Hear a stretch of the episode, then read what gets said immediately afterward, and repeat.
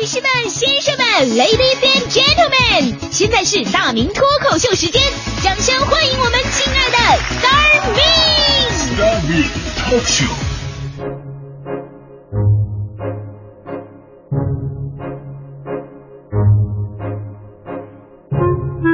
欢迎各位来到今天的大明脱口秀，我是大明啊，马上就要高考了嘛，这个很多的学生朋友啊就要走上这个考场，去为了文凭而战啊。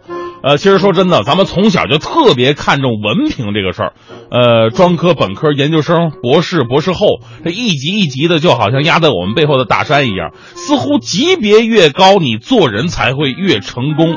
比方说，邻居问你孩子干什么的呀？博士后，哎呀，这个好厉害呀！那你儿子干什么的呀？嗨，别提了，上专科的。这种自卑之情就油然而生，所以我就不明白了，你是上专科的，你又不是上男科的，你有什么难以启齿的事儿呢？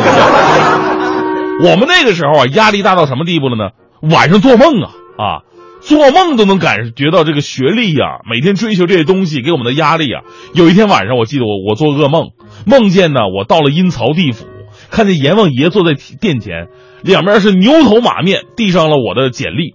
阎王爷看了我的简历之后，大笔一挥，说：“研究生上刀山，本科生下油锅，专科下火海，没有学历的这里暂时不录取。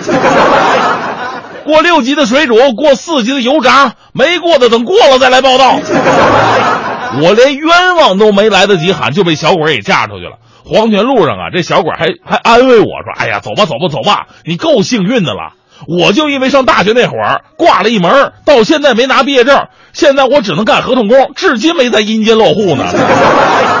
那看我，我只有暂住证，我现在一觉惊醒，我满身是汗呢。难道学历真的就这么重要吗？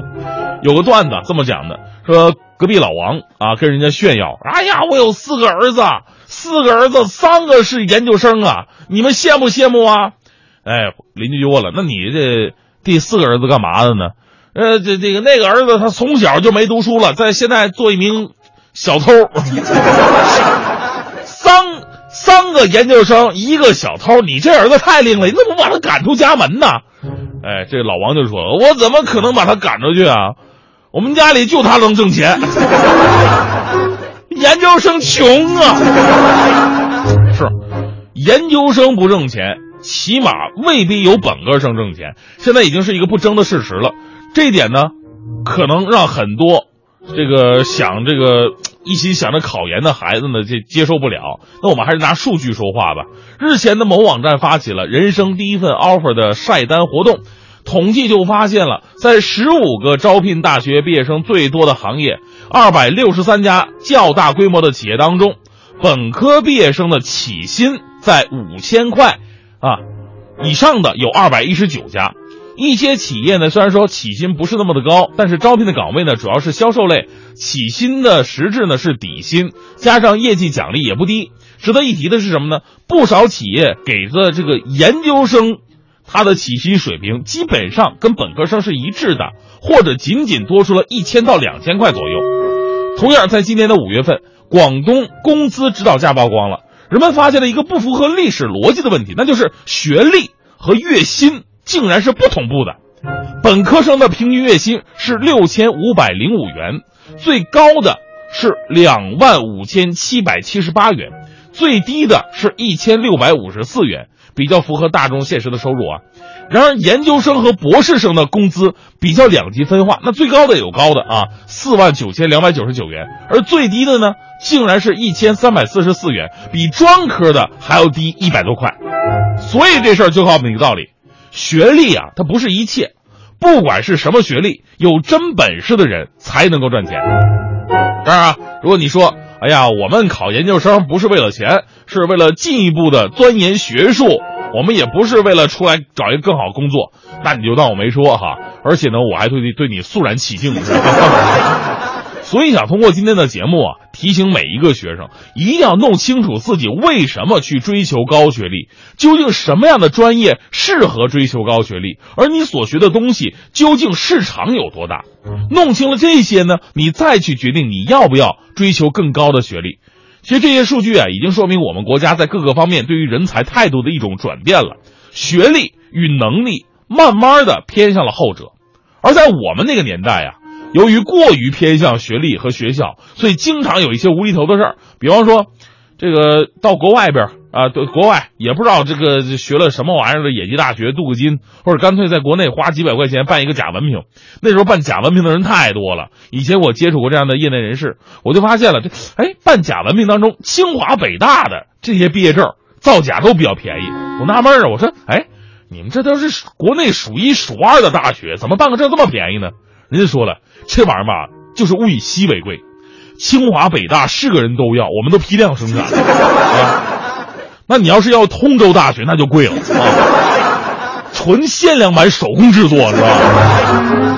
而且那个时候假证的水平参差不齐。是有哥们儿曾经进了一个保险公司，由于当时没有毕业嘛，啊，也也不不好看，没证啊，怎么办？弄了个假学历，清华大学办好了，拿假证上班了。这单位里边拿假证的同志特别的多。本来呢，这是心照不宣的事儿，但主管呢，终于还是出离愤怒了。指着手下两百多名员工就说：“说你们造假无所谓，他说你们好歹你们分开造啊，别扎堆到一个学校啊。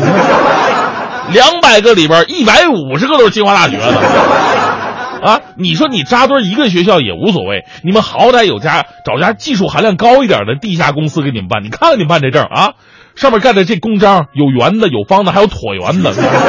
最可气的，你看这还有个三角形的去，哎。”你们找的猪肉检疫站给你们办的是吧？你说就这智商也只能办假证。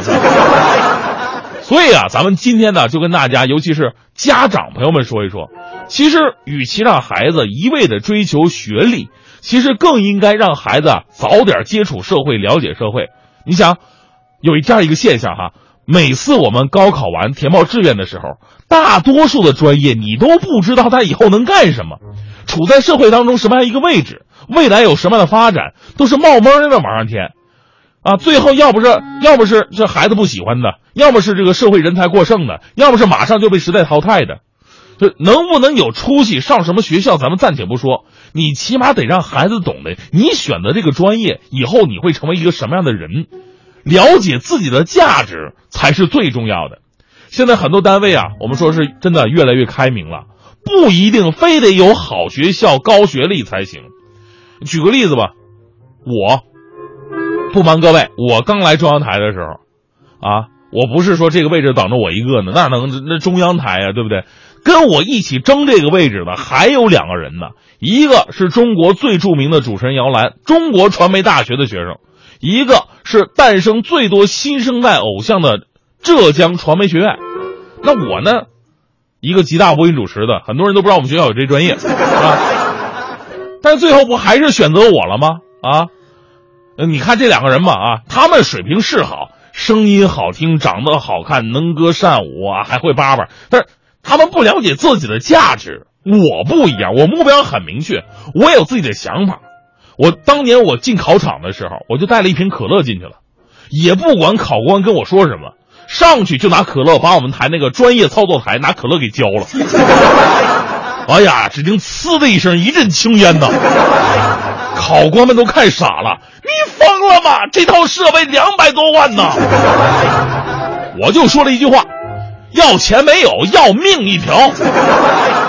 后来考试结果公布了，他们终于录取了我，这才有了快乐早点到。你看我多聪明，是不是？